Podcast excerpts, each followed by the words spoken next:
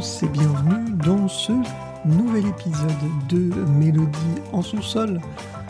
Un épisode euh, un peu particulier parce que bah, nous sommes toujours un peu en période de flottement euh, avec les événements récents, la fermeture des cinémas.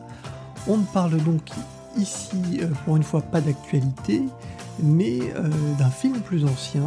Et cette formule, on va peut-être l'instaurer sur le long terme, c'est-à-dire alterner une fois un épisode avec un film qu'on va dire un, film que, nous qualifierons plutôt de, de, classique et une autre fois avec un film d'actualité. Ça permettra bah, de donner aussi peut-être un peu plus de, variété à l'émission. Et puis je crois que ça répond aussi à une demande de, vous, auditeurs. Vous avez peut-être envie de, plus de variété, puis de vous replonger un peu aussi plus régulièrement dans l'histoire du cinéma. Et pour m'accompagner, Adrien de la chaîne Pointe Synchro. Bonjour Adrien. Bonjour à tous.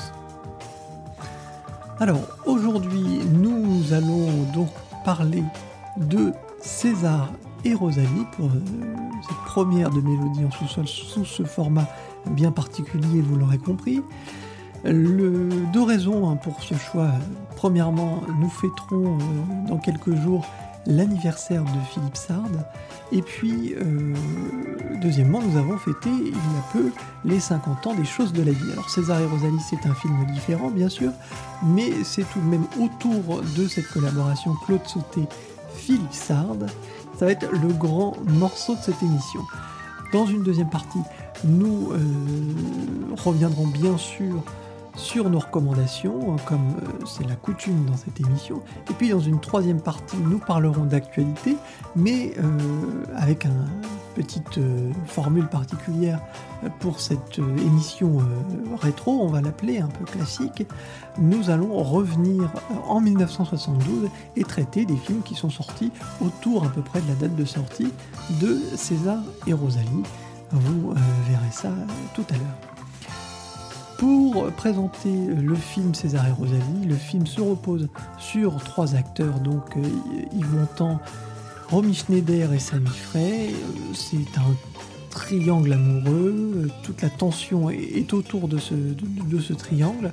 Pour faire un, synopsis assez, assez, euh, assez rapide, César et Rosalie sont en couple et surgit du passé David, un ancien amour de Rosalie. Et voilà, va se créer cette tension avec deux, personnages masculins au tempérament très divers et euh, Rosalie qui va être un peu euh, pris euh, entre ces deux feux.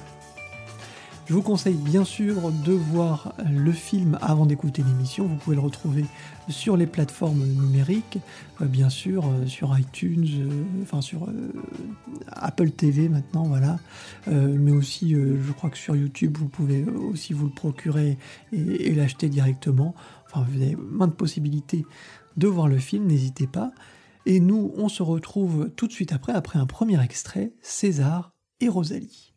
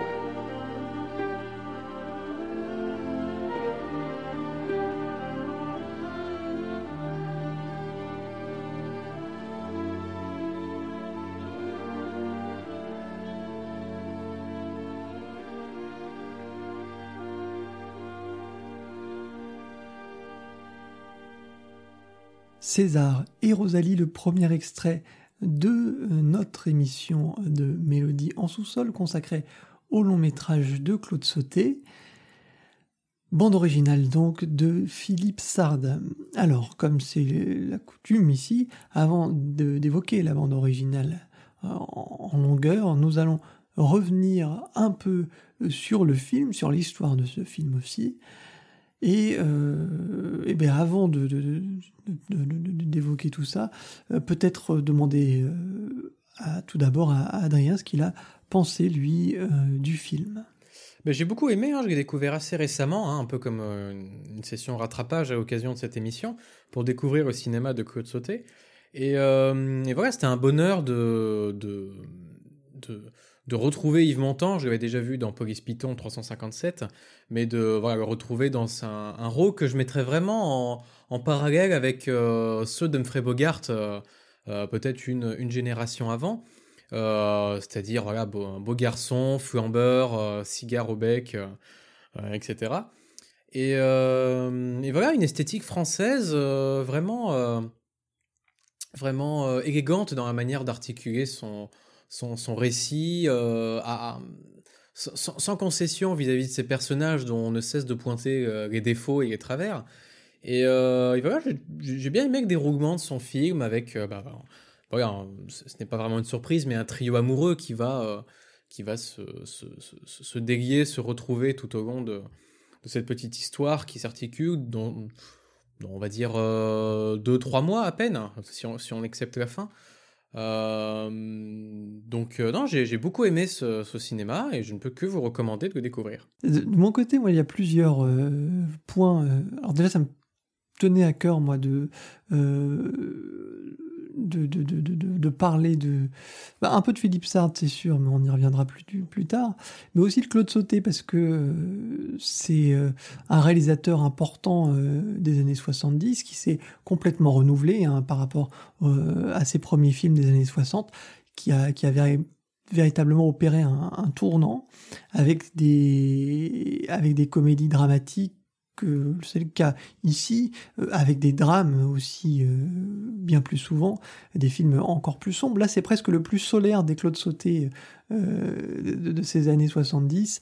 les choses de la vie qui, a permis de faire découvrir Philippe Sard est, bien, est bien plus sombre et c'est un peu le pendant, enfin le, versant opposé puisque les choses de la vie, c'est aussi à sa manière un triangle amoureux. Et euh, ici, il y a beaucoup de thèmes, je trouve, qui sont abordés de manière très moderne. il y a euh, cette femme qui, de Romy Schneider qui cherche à, s'émanciper, à être libre, qui est un peu étouffée euh, par la personnalité très très tape à l'œil de César voilà, qui, euh, qui aime beaucoup, qui parle beaucoup d'argent parce que pour lui c'est une manière de prouver sa réussite, de montrer que euh, il a réussi malgré tout, puisqu'on on se rend vite compte qu'il vient d'un milieu euh, quand même plutôt populaire. Euh, et opposé à la personnalité très ténébreuse de Sami Frey, qui lui est beaucoup plus posé, beaucoup plus dans la retenue. Deux personnalités euh, opposées, et au milieu, finalement, il y a Romy Schneider qui cherche un peu à s'émanciper et qui euh, finit par étouffer au bras de ces deux hommes-là. donc ça, je trouve que c'est un propos qui est, qui est, assez moderne. Surtout pour l'époque, oui, parce que tout, au long du film, euh, lorsque notamment le personnage, euh, euh, notre, notre César, cherche par exemple Rosalie qui a fait une première fugue et qu'il parcourt, on va dire, plusieurs, plusieurs demeures et tout, on ne cessera de rappeler que au moment où les hommes discutent, jouent au poker, etc., les femmes sont, sont au turbin, au fourneau, préparent, préparent les bières. donc, à voir avec l'œil d'aujourd'hui, effectivement, tu te dis, mais au, moins les femmes aujourd'hui, euh, si tu leur demandes ça euh, sur le ton qu'on peut voir dans le film, elles t'envoient chier. Et, au moins, il y a un progrès. Donc c'est aussi un portrait, euh, un portrait social, en fait, qui est assez, qui est assez surprenant de voir presque 40 ans après. 50 ans même, d'ailleurs, après. Et pourtant, malgré tout, Rosalie est quand même libre dans le film, puisqu'elle fait le, choix de partir quand elle souhaite partir. elle n'est pas retenue par César, finalement, malgré la violence parfois de ses réactions. Il est plus, je dirais, victime que que acteur. Il est enfin dans, dans, cette relation, il est au, pied de cette de cette Rosalie et il y a une véritable négation presque du machisme chez lui. C'est-à-dire que le, personnage est un, vrai macho et au fur et à mesure, il est prêt à tout accepter, même l'intrusion d'un troisième d'un troisième homme pour euh, garder sa femme et garder cette, la rendre heureuse et voilà pour rendre heureuse sa femme il est capable de euh, bah, de sacrifier ses euh, principes masculins très affirmés. Il y il y a aussi au-delà de ça dans César et Rosalie c'est bien sûr un triangle amoureux mais c'est aussi une histoire d'amitié très forte finalement entre euh, César et, David qui va, au, fur et à mesure de l'histoire, euh, se nouer euh, un peu de manière étrange. et ça aussi, c'est un point qui est, je trouve, très beau et très fort dans le scénario. Je rappelle que le scénario, c'est Jean-Loup Dabadi qui l'a qui l'a coécrit. Hein, et, et voilà, il y, a cette finesse euh, chez Dabadi, bien sûr, qu'on retrouve. Dabadi qui écrit euh, très régulièrement, du coup, pour sauter. Mais, euh, mais voilà, c'est aussi ça aussi qui fait l'actualité, malgré tout, de ce film de 1972, avec la, la mort récente de Dabadi. Voilà, c'est tout ça qui nous ressurgit à, la, à la gueule aujourd'hui. Au-delà aussi de ça, on peut parler du casting brillant, moi je trouve, du film entre Romy Schneider qui est toujours aussi solaire. Bien sûr, elle a été sublimée dans beaucoup de films, hein. euh, mais euh, sous l'œil de Claude Sauté euh, tout particulièrement, puisqu'on sait la, relation très forte qui liait le réalisateur à l'actrice, presque une relation, c'est pas presque, c'est une relation amoureuse entre les deux.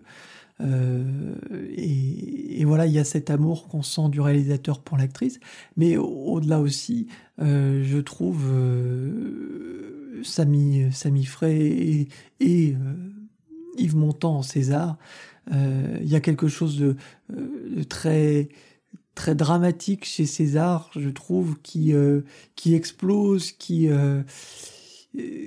qui réagit à sa manière, mais qui est une sorte de montagne russe qui peut passer de la déprime complète euh, à une exubérance euh, très très importante lorsqu'il raconte ses blagues, par exemple, ou alors euh, ce moment assez truculent où on le voit faire du chanter du bac au, mariage de sa de sa belle-mère. Enfin bon, il y a tout un enfin quelque chose de particulier qui est dessiné autour de ce personnage, je trouve.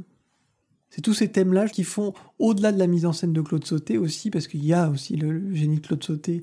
Moi, je, pense particulièrement euh, à la scène de, dans les champs euh, tout au début du mariage, euh, où euh, il y a euh, cette opposition entre David et César qui se conclut par une virée dans les champs avec la voiture. Euh, mais euh, il y a aussi, bien sûr, le génie du, scénario et l'intelligence des, sentiments, je trouve, qui font de ce film un film aussi très français euh, dans, dans, sa, dans son propos, dans sa mise en scène. Alors, on va passer un peu plus dans le détail au, à la, musique du film, euh, donc euh, la musique du film composée par Philippe Sard, avec un, titre qui s'intitule Le cortège et, course, qui est justement euh, cette scène du mariage et puis cette course qui va se conclure donc en, plein champ avec un accident évité de justesse par César et on va déjà voir que tout le tissu, tout le moteur du film, euh, c'est malgré tout César. C'est César qui donne l'impulsion, c'est César qui donne le rythme. Et musicalement, euh, c'est sur César que s'appuie euh, Philippe Sard. Euh, on a entendu au début euh, de cette émission donc le thème César et Rosalie avec un, début très rythmé avec ce, ce, synthé et puis cette musique électronique et puis ces rythmes et puis ensuite quelque chose de beaucoup plus mélancolique qui correspond bien plus au personnage de Rosalie. Et là, on retrouve ce rythme très fort dans le cortège, euh, le morceau cortège et course, euh, et c'est une variation, une des nombreuses variations de ce thème. Je vous propose donc d'écouter le morceau.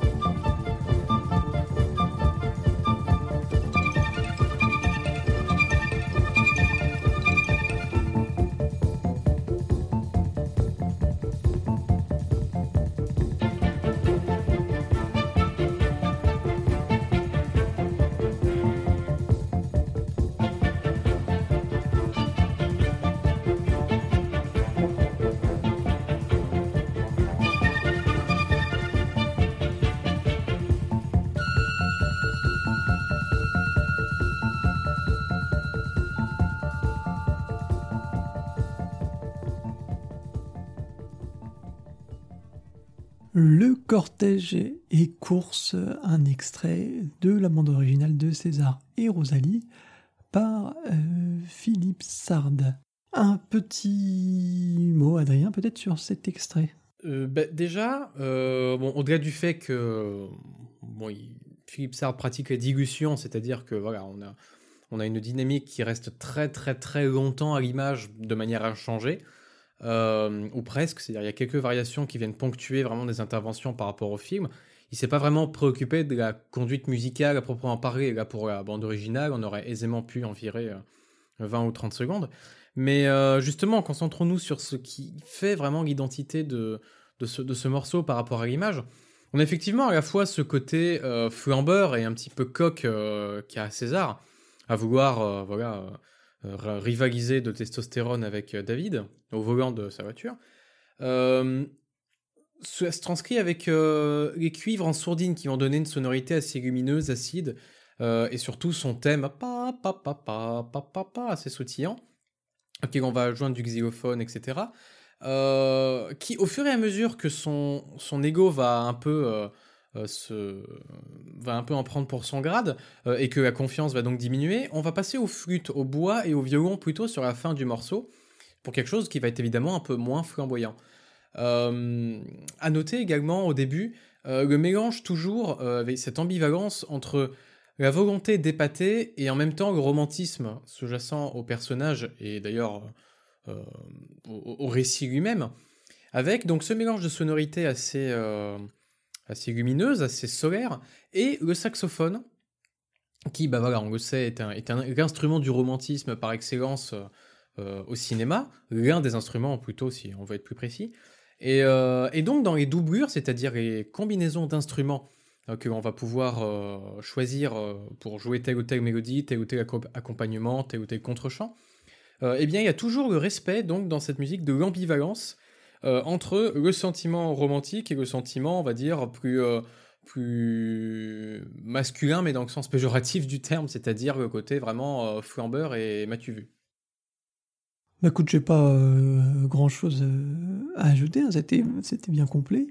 Et bah, je propose du coup d'avancer tout de suite un petit peu et puis de voir un autre aspect de la, bande originale et d'écouter le morceau Folie de César. C'est ce moment où César va se retrouver dans l'atelier de David pour tout saccager, puisqu'il a appris bien sûr que Rosalie était partie avec David, et ça va donc provoquer cet accès de rage chez, euh, chez notre personnage. Et là, on va euh, entendre euh, des choses beaucoup plus dissonantes, beaucoup plus, malaisantes aussi, pour accompagner justement cette perte de ce, personnage qui perd petit à petit pied.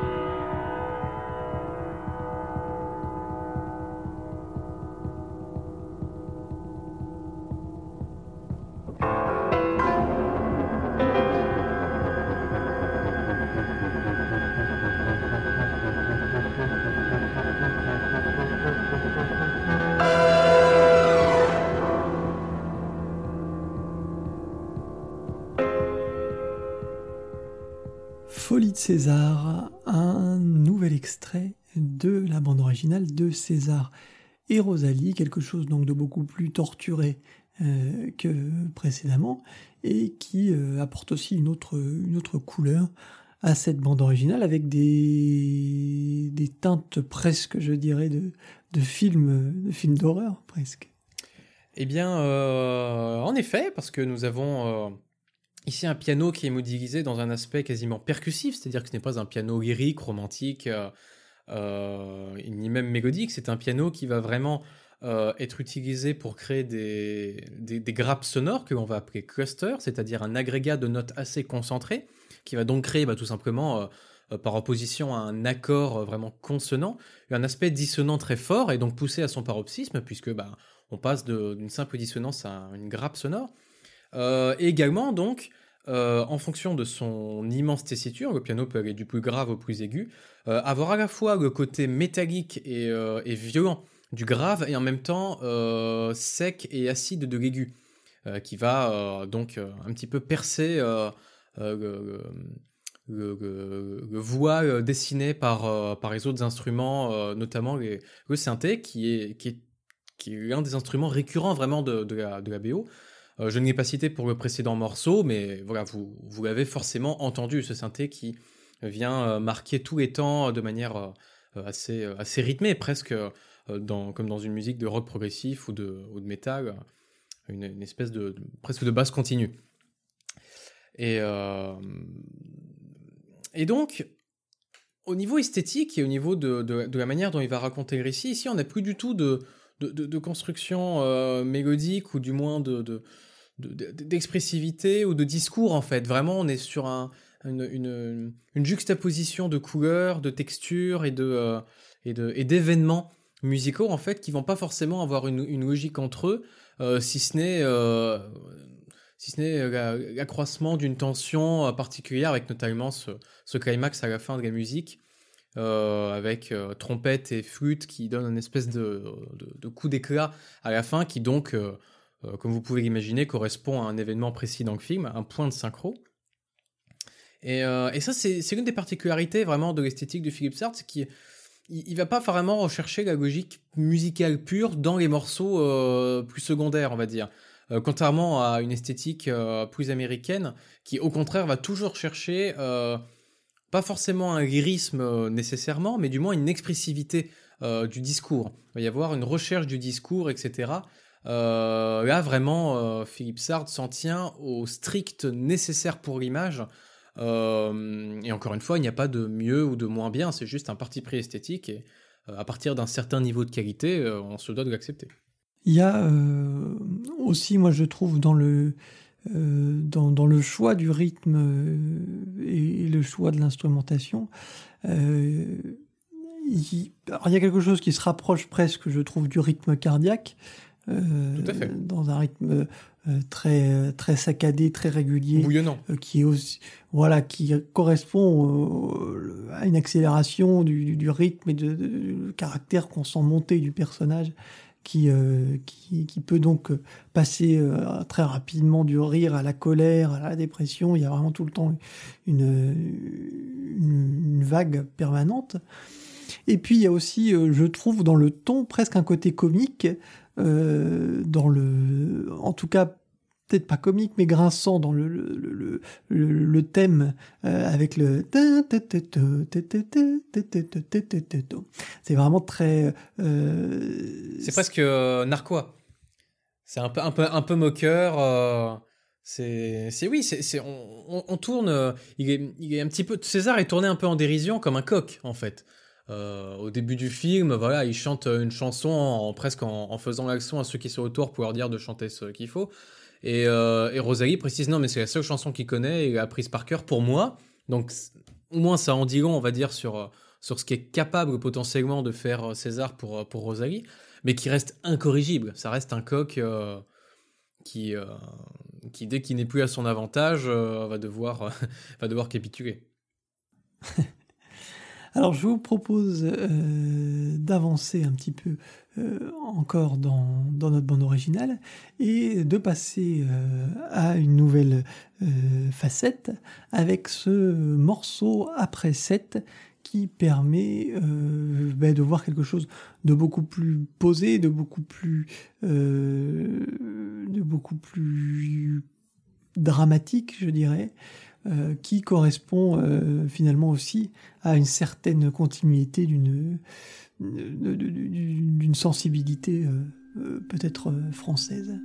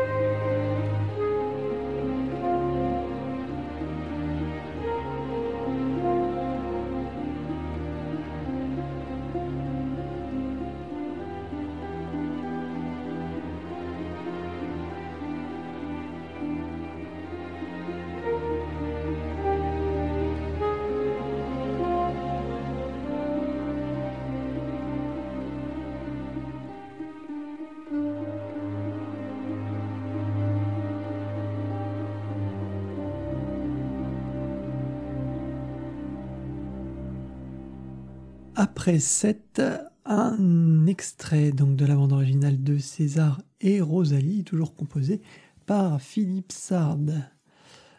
Euh, je trouve peut-être qu'il y a une certaine proximité euh, avec, une, école française euh, dans le, la recherche et l'impact que veut donner, je trouve, Sard à la, scène et aussi au film plus largement. Euh, il y a un petit côté de rue.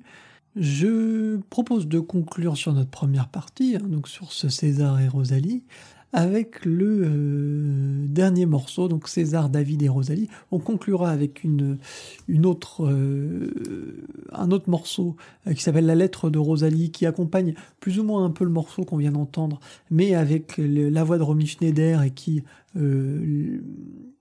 qui, est une scène du film où, David, euh, donc Sami Frey, lit une lettre de Rosalie et on entend la voix de Rosalie.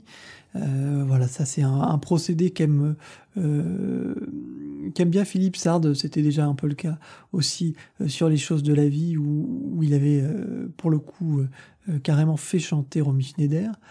Euh, donc ça, ça sera pour, euh, pour la fin.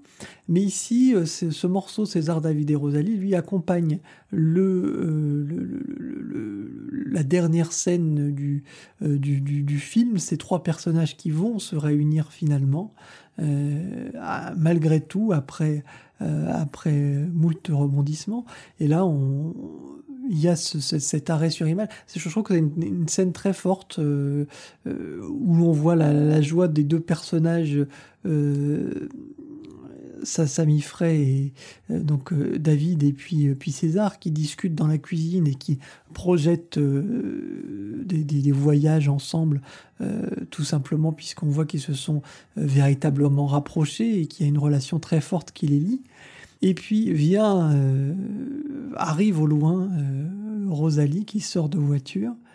Et là, le temps se fige. Euh, c'est d'abord David qui voit Rosalie, qui la fixe, et puis d'un coup, César, lui, se retourne pour voir ce qui captive son ami. Il voit que c'est Rosalie. Et puis là, je trouve qu'il y a une très belle, une très belle image, c'est celle de, David qui, ne regarde pas Rosalie finalement, mais qui regarde César parce que euh, on sent finalement qu'il y a quelque chose qui a dépassé presque l'amour euh, de, de, de, de, de ces personnages pour Rosalie, c'est leur amitié et il y a euh, presque une amitié qui, qui dépasse du coup l'amour, en tout cas pour David, qui est attendri devant, devant la réaction de son, de son ami César, qui, qui voit donc Rosalie euh, passer, euh, passer la porte. Voilà. Donc je vous propose d'écouter César, David et Rosalie.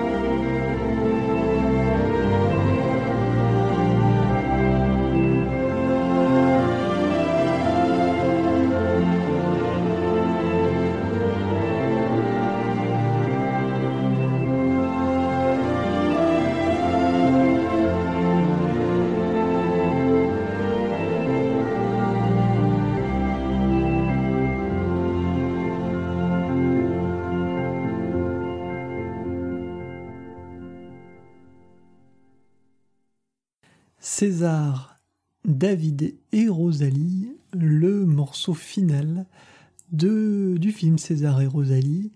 Euh, un morceau que je trouve euh, je trouve sublime je trouve que euh, on retrouve ici toute la sensibilité de Sard et puis le, talent de mélodiste finalement voilà c'est vraiment un, je trouve un mélodiste hors pair et peut, peut-être voilà ce qui fait aussi sa qualité. c'est aussi un compositeur très pluriel qui va chercher des sonorités très différentes et on en a un peu le, un, aspect dans cette BO puisqu'il y a plusieurs tons. Et ce qui donne aussi un petit côté, je trouve, à cette bande originale, un, petit côté, voilà, c'est une musique moriconienne par certains aspects, euh, que ce soit dans la variation, euh, au sein parfois même d'un même morceau, des ruptures de ton, que ce soit aussi dans le sens, dans le, choix de l'instrumentation, euh, avec les cuivres, avec le ici à la fin cet orgue.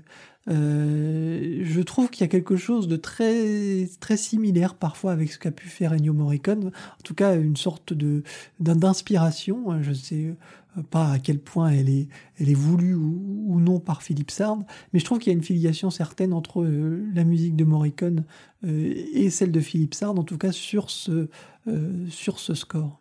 Parce qu'il rapproche d'Ennio Morricone, surtout, c'est c'est cette dualité entre cette volonté de contemporanéité, c'est-à-dire en ce qui concerne Morricone, et qu'on retrouve dans ce morceau l'alliage d'instruments totalement improbables, c'est-à-dire que mélanger euh, l'orgamond, qui n'est pas tout à fait un orgue d'église, hein, qui a un son quand même un petit peu plus. Euh, avec un petit peu plus de proximité, euh, des trombones, des saxophones, des cordes, avec un nombre réduit.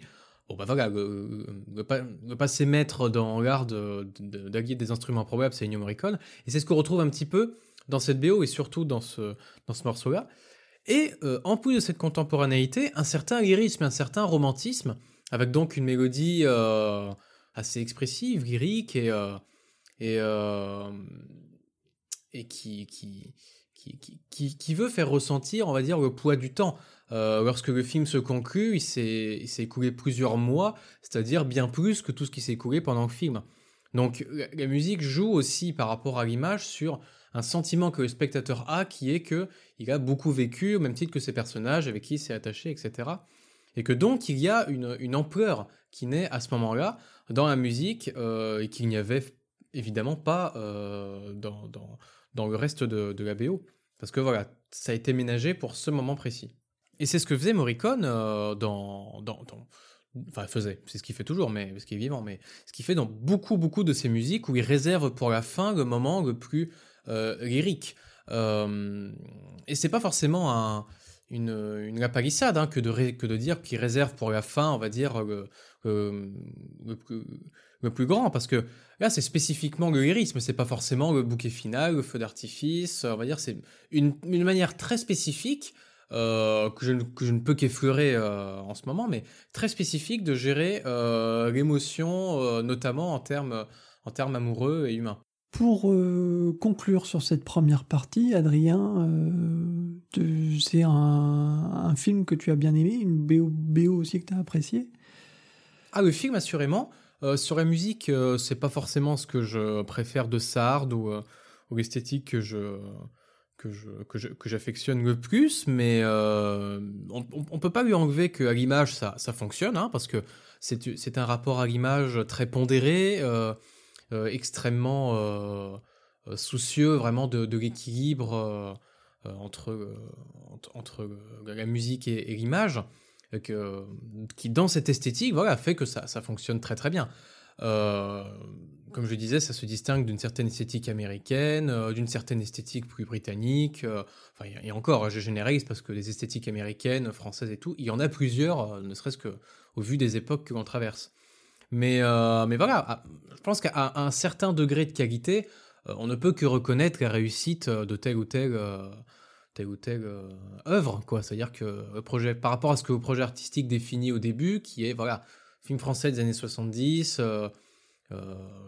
certaines présences très pondérées de la musique, bon, bah, quand elle intervient on peut, peut pas dire qu'elle gêne et elle apporte quelque chose, etc. Il y a effectivement des moments de silence où parfois on pourrait attendre de la musique, mais voilà, jamais le silence n'est gênant dans ce film, jamais il n'y a de sécheresse, jamais il n'y a de euh, peut-être pas de facilité, mais jamais on, ne sort jamais du film à cause de la musique. Donc, euh, bah, en, soi, euh, le, parti pris assumé au départ est totalement respecté. De mon côté, bah, écoute, moi je trouve que la bande originale est, est très bonne. C'est une de ses bandes originales marquantes avec Claude Sauté. Je trouve que le film, lui, moi c'est un de mes préférés de Claude Sauté. Je, je, préfère ce côté positif peut-être malgré tout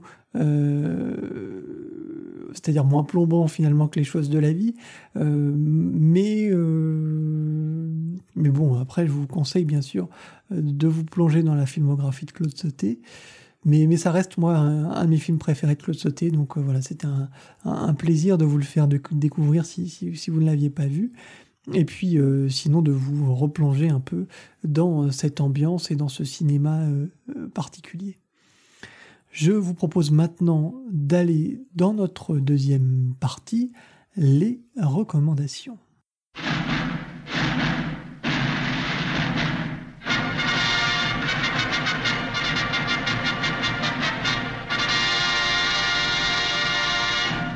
Les recommandations, elles vont tourner autour de plusieurs choses. Alors bien sûr, euh, cette thématique du trio amoureux, et, euh, et aussi les compositeurs. Alors il y a, c'est, une sélection euh, plutôt bien troussée, vous le verrez.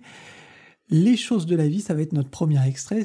J'en ai un peu parlé euh, en début d'émission, mais c'est aussi un triangle amoureux et c'est peut-être le versant opposé cette fois. Ce n'est pas euh, deux hommes pour une femme, mais deux femmes pour un homme. Bien sûr, c'est Michel Piccoli, c'est euh, déjà Romy Schneider et c'est la première composition de Philippe Sartre pour Claude Sauté. C'est tout simplement une des plus belles BO de, Philippe Sard, une BO euh, tout à fait marquante avec ce thème au piano fabuleux. Je vous propose d'écouter donc les choses de la vie et, et bien ensuite d'avancer dans toutes les recommandations que nous allons faire.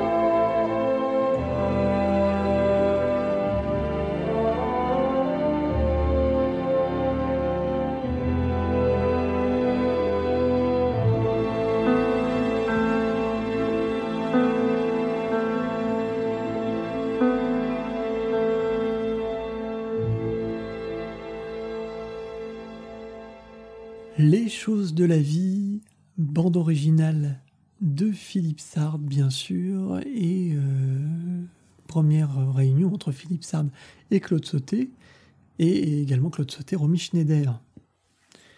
Je vous invite bien sûr à, découvrir le film, hein, qui est vraiment un classique de Claude Sauté, et euh, une bande originale aussi euh, tout à fait culte. Nous allons avancer petit peu maintenant après les choses de la vie et nous allons écouter un autre film qui tourne là aussi dans une très petite partie autour d'un triangle amoureux. C'est d'ailleurs la conclusion magnifique du film, hein, pour ceux qui l'ont vu. Il était une fois la Révolution, Giulia Testa, bande originale d'Ennio Morricone. Nous faisons donc le rapprochement avec Ennio Morricone.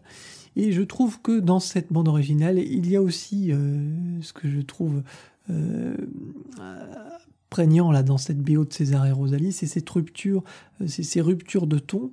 Et, et, dans cet aspect, je trouve que Sartre s'inspire euh, notamment de Morricone, et puis euh, bah, peut-être aussi un peu de cette bande originale d'Il était une fois la Révolution, avec euh, ces, les tons qui se confrontent. Il y a le côté comique du film et en même temps un côté aussi très dramatique, très romantique. Voilà, tout ça se mélange et ça donne Giulia Testa. Alors on écoute Giulia Testa, la bande originale, le, le, le, le morceau Giulia Testa et on, y reviendra ensuite avec Adrien.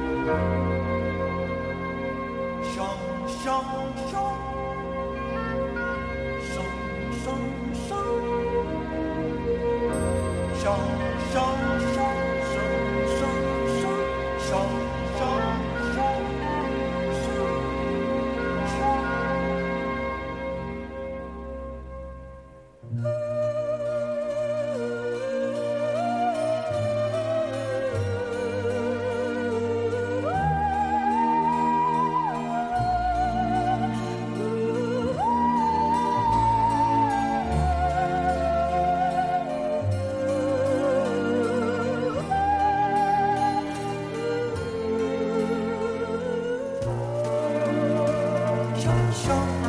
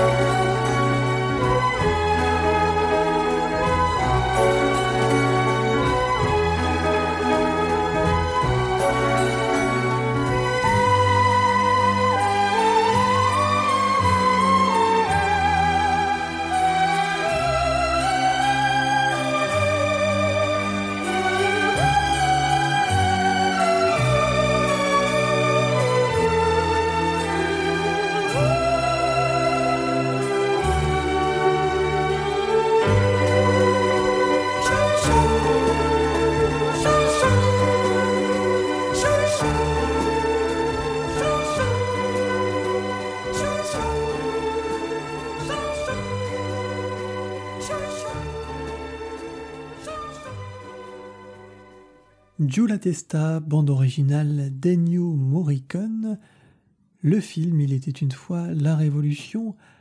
Bien sûr, euh, on a bien entendu euh, dans, ce morceau toutes les, variations et, l'art de la variation chez Morricone, mais aussi l'art de la rupture, puisqu'on passe euh, vraiment dans plusieurs ambiances au sein d'un même morceau. Adrien, peut-être un petit mot sur Il était une fois la Révolution? Eh bien, c'est le plus pur style Ennio Morricone, puisque, bah, comme je vous le disais juste avant, on a vraiment ce mélange des instruments improbables avec, euh, bah, comme instrument, un type qui fait Shang Shang, euh, une cantatrice après, donc, bah, qui évidemment est soprano, euh, une petite caisse claire pour la dynamique, on va dire légèrement militaire, hein, puisqu'il s'agit quand même, le film s'appelle quand même Été d'une fois la Révolution, ou Gyu et Testa ou Docu Soccer, c'est le film quand même aux trois titres pour trois langues et arrive à créer un mélange improbable avec euh, ces textures de cordes très lyriques au contraire, euh, très classiques dans leur écriture, un enchaînement euh, assez carré, harmonique, un cadre, et qui à partir de la deuxième moitié va vraiment se répéter en boucle, à chaque fois on va moduler une tierce mineure au-dessus, qui va suffire en fait pour créer déjà une lumière légèrement différente par rapport au thème qui est, qui est recité, et, en plus, au niveau de l'orchestration, il va légèrement changer des petits détails pour faire en sorte que même lorsqu'il répète des éléments qui sont bah, objectivement les mêmes, euh, il n'y a jamais d'ennui de la part du, spectateur. Et, euh, et c'est essentiel parce que, à mon avis, c'est ça qui fait la, la beauté maximale d'une musique de film, c'est lorsqu'elle arrive à la fois te contenter plus qu'à te contenter, à avoir un véritable effet euh, lorsque tu regardes le film. Et en même temps, ça, reste une musique, quoi. Donc si tu peux pas l'écouter à part, euh, c'est quand même un peu, euh, un peu particulier. Donc à part un, projet extrêmement spécifique, euh, Ennio Morricone ne reste pas moins un compositeur aussi par, par, par, essence, c'est pas seulement un musicien à l'image. Donc c'est à mon avis ça qui, fait, qui différence entre les, qui, nous permet d'élever vraiment les, grands noms et les très grands compositeurs à leur rang. C'est qu'ils ont, ils ont un discours musical d'une très grande clarté et richesse, et en même temps, ils arrivent à, respecter euh, tous, les, tous les enjeux du film et, à, lui donner son imaginaire, euh, son identité, etc., sans jamais, euh, sans jamais tomber dans la lourdeur ou l'excès. Donc c'est d'arriver à trouver cet équilibre qui effectivement est redoutablement difficile. Eh bien écoute, je te propose, Adrien, de conclure cette, deuxième partie, les recommandations, avec une recommandation de ton cru, Georges Delorue, pour Police Python 357. Cette fois-ci, on va être dans une ambiance euh, très différente et finalement qui est assez atypique chez Delorue, euh, qui n'est pas du Delorue pur jus hein, dans le dans le style, hein, mais qui est euh, voilà, qui est une BO particulière chez Georges Delerue.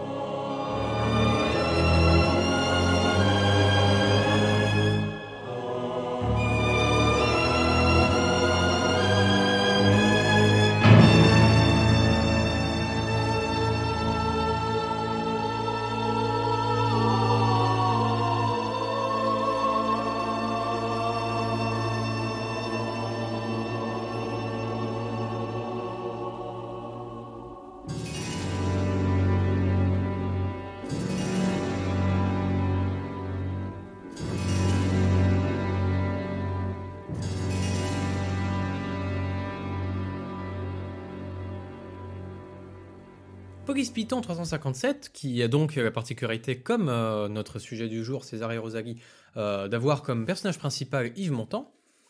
Euh, et donc, unique collaboration de Doguru avec ce réalisateur, qui est Alain Corneau. Et tout de suite, ben, on, notera à quel point voilà, la musique veut nous, nous inscrire dans une atmosphère extrêmement lugubre, euh, très nocturne, et presque euh, à, bien des égards satanique. Euh, c'est-à-dire qu'il y a des, couleurs et des, doublures orchestra qui pourraient nous évoquer le Dracula de Coppola, composé par Wojciech Kilar.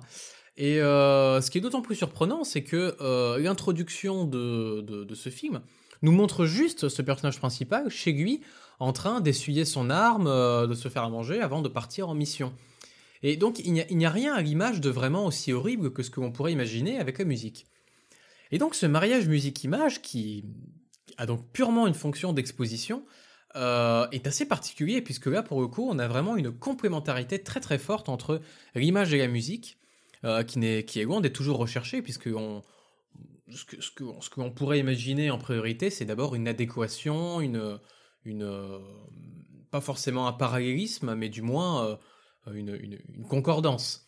Euh, là, il y a véritablement un contraste qui est marqué, ou du moins la musique va nous faire rechercher dans chacune des images la partie la plus sombre, la plus euh, malaisante de, ce que l'on voit à l'écran.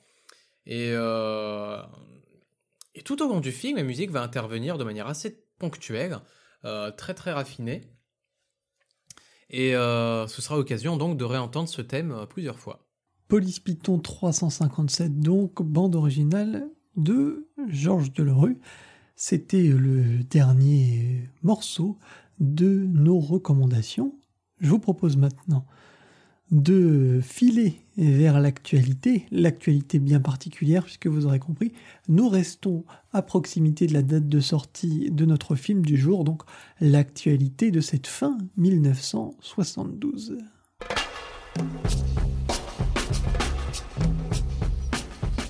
Deux films dans cette actualité de fin 1972.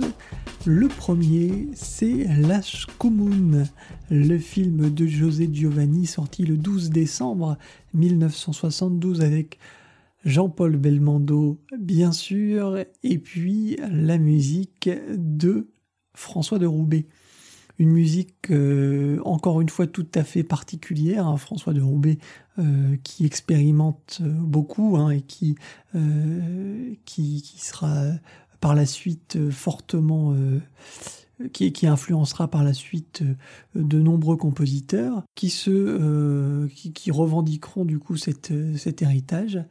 Je vous propose donc d'écouter le morceau La Scumone et puis on va en reparler un petit peu après.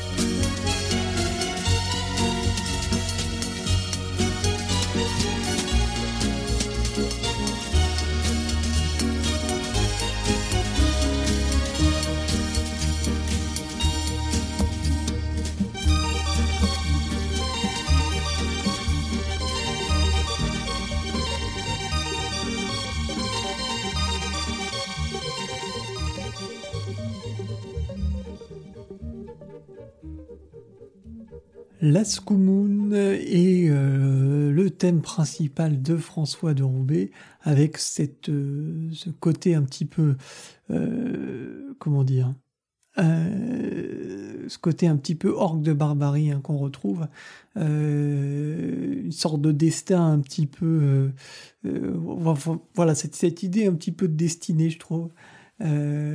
qui, qui tapisse un peu le, film de la Scoumoun avec donc Jean-Paul Belmondo, Claudia Cardinet et puis euh, Michel Constantin. Euh, film euh, pas forcément le plus connu de José Giovanni, mais une bande originale pour le coup, moi je trouve assez amusante de François de Roubaix, qui est bah, qui, expérimente. Hein. on est vraiment au, début hein, de la musique, euh, la musique électronique, et puis il y a vraiment des sons très particuliers. Euh, faut se remettre aussi un peu dans le contexte euh, de l'époque. Certes, aujourd'hui, ça peut paraître pas forcément euh, très très novateur au niveau du son ou très surprenant, mais c'était pas forcément le cas lors de sa sortie. Et, et voilà, donc c'était l'occasion de faire un petit clin d'œil à François de Roubaix, à ceux qui qui, comme moi, aime ce, compositeur euh, euh, très, très particulier et très marquant de la musique de films française. On va donc euh, enchaîner avec un autre film sorti aussi en cette fin 1972, un film américain cette fois réalisé par Francis Ford Coppola, Le Parrain, bien entendu, The Godfather. Alors on aurait pu mettre beaucoup de thèmes, bien sûr, pour ce parrain.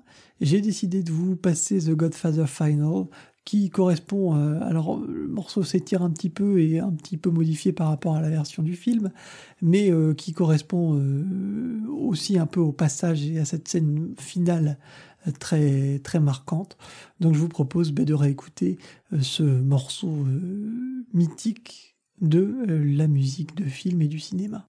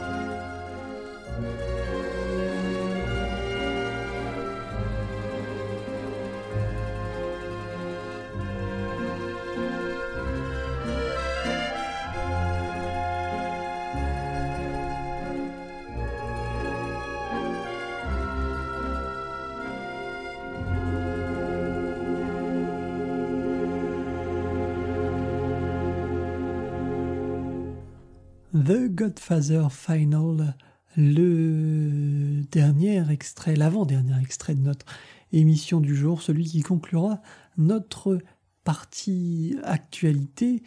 Nous étions donc en 1972 sur cette fin d'année avec euh, peut-être l'un des plus, enfin c'est pas peut-être, c'est euh, certainement l'un des plus grands films du cinéma, si ce n'est le plus grand film, enfin en tout cas la plus grande trilogie du cinéma, Le Parrain, la musique de Nino Rota, bien sûr, euh, cette scène finale, donc dans une deuxième partie là du morceau, euh, qui correspond euh, donc euh, à cette scène finale tout à fait fabuleuse où la porte reste entr'ouverte et, où Michael Corleone devient accède donc à ce, à titre de, parrain.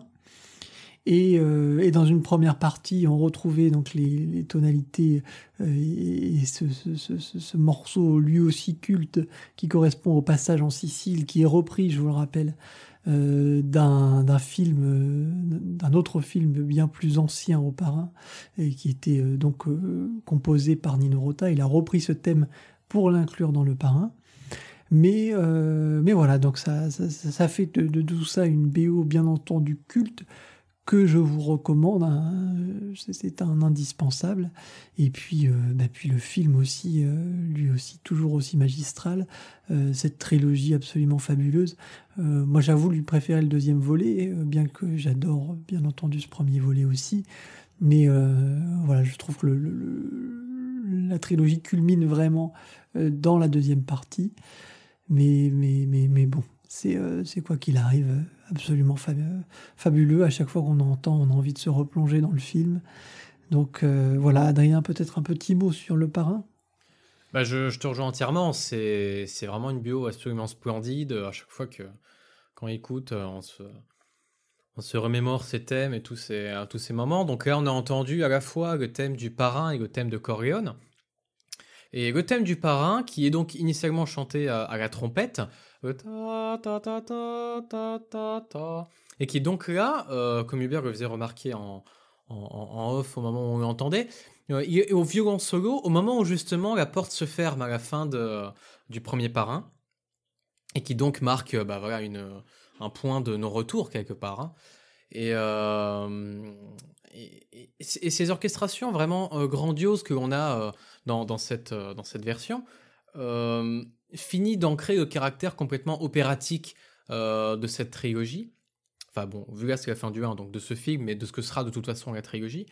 Euh, avec voilà une, une, musique qui a une, une force expressive très très grande euh, et une, une volonté d'empathie et une, une dramatisation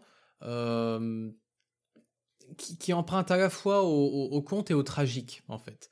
Euh, par exemple, Les Affranchis de Scorsese ne prend pas du tout ce parti-là. Il a un parti qui est beaucoup plus réaliste, concret, euh, franc, euh, et même, enfin, c'est pas que Parrain n'est pas franc, mais disons, il est, plus, il est presque plus trash, j'ai envie de dire. le Parrain, au contraire, a cette vision voilà, d'un drame construit. Donc voilà, vraiment opératique et, et, tout à fait, voilà, exact, exactement. Et, euh, donc Nino Rota euh, est, une des, des, clés vraiment du premier film. Il le sera aussi pour les deux autres, avec en plus le père de Francis Ford Coppola, Carmine Coppola, qui composera donc euh, la plupart des nouveaux thèmes du 2 et 3, avec notamment le thème de d'Andolini, je crois Vito Andolini, le ta ta ta ta ta ta ta ta ta c'est le thème de l'immigration. Exactement. un thème magnifique, voilà. Qui répond au thème du parrain dans, dans l'écran titre du 2. Exactement, et c'est le thème qu'on retrouve quand, euh, euh, quand, quand, quand, quand, Corleone arrive justement euh, à New York. Et puis, au-delà de ça, il y a aussi un passage fabuleux où il y a ce petit garçon qui chante devant la statue de la liberté.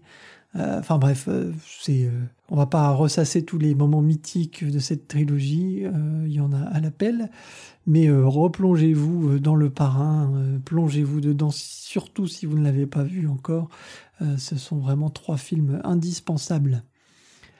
Je euh, vous propose maintenant de conclure avec euh, César et Rosalie. De nouveau, la lettre de Rosalie. Ce sera donc Philippe Sard accompagné de la voix de euh, Romy Schneider. C'est donc la lettre que lit Frey avec dans sa tête la voix de Romy. Je vous rappelle que vous pouvez retrouver Mélodie en sous-sol sur la évasion.fr bien entendu, sur les, vos plateformes favorites, hein, que ce soit Deezer, Spotify, euh, Podcast Addict, euh, Apple Podcast, enfin bref, euh, partout où vous irez, vous pourrez retrouver Mélodie en sous-sol.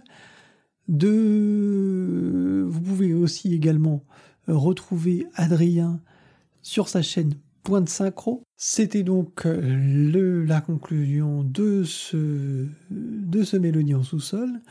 On va continuer ce format, hein, je vous dis, on va alterner une fois sur deux. Euh, une fois ce sera euh, un classique, une autre fois ce sera un film d'actualité. bon, pour pérenniser un peu ce format aussi, très prochainement, on va sûrement réenchaîner avec un classique justement. Euh, ça ira plutôt cette fois euh, dans le cinéma américain. Je vous dis à très bientôt. Portez-vous bien. Ciao, ciao. On se quitte avec Philippe Sard. Donc, c'est l'anniversaire de Philippe Sard en juin. N'oubliez pas la lettre de Rosalie, Claude Sauté. Et on reviendra peut-être un peu plus en longueur sur le site euh, avec une critique, peut-être sur une autre composition de Philippe Sard.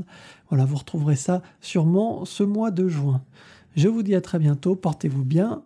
Ciao, ciao. C'est une maison qu'on avait oubliée. Car elle a dit qu'elle se rappelait la couleur des volets. Moi, je suis sûre que ce n'est pas la même. Mais tu sais comment sont les choses quand même. On a beau les repeindre. Le vent se levait lundi et je suis contente. Et je t'écris ma cinquième lettre et je m'attends à ton cinquième silence. J'entends toute la famille qui vit et qui rit en bas. Et si je t'écris que je suis triste, c'est malhonnête, mais je le sais. Je ne te reverrai pas et je le sais aussi. Et pourtant, je voudrais qu'on me dise où tu es.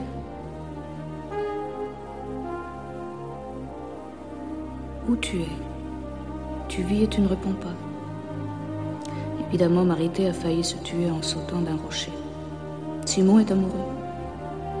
J'ai acheté deux robes une petite bleue et une petite blanche au marché du matin. Maman a passé son permis de conduire. On se demande pourquoi tout d'un coup. Antoine est venu nous voir. Pour l'Europe, ce n'est pas vrai. Je n'ai rien acheté. Mais je dirais n'importe quoi pour te parler de moi. Ce n'est pas ton indifférence qui me tourmente, c'est le nom que je lui donne. La rancune, l'oubli.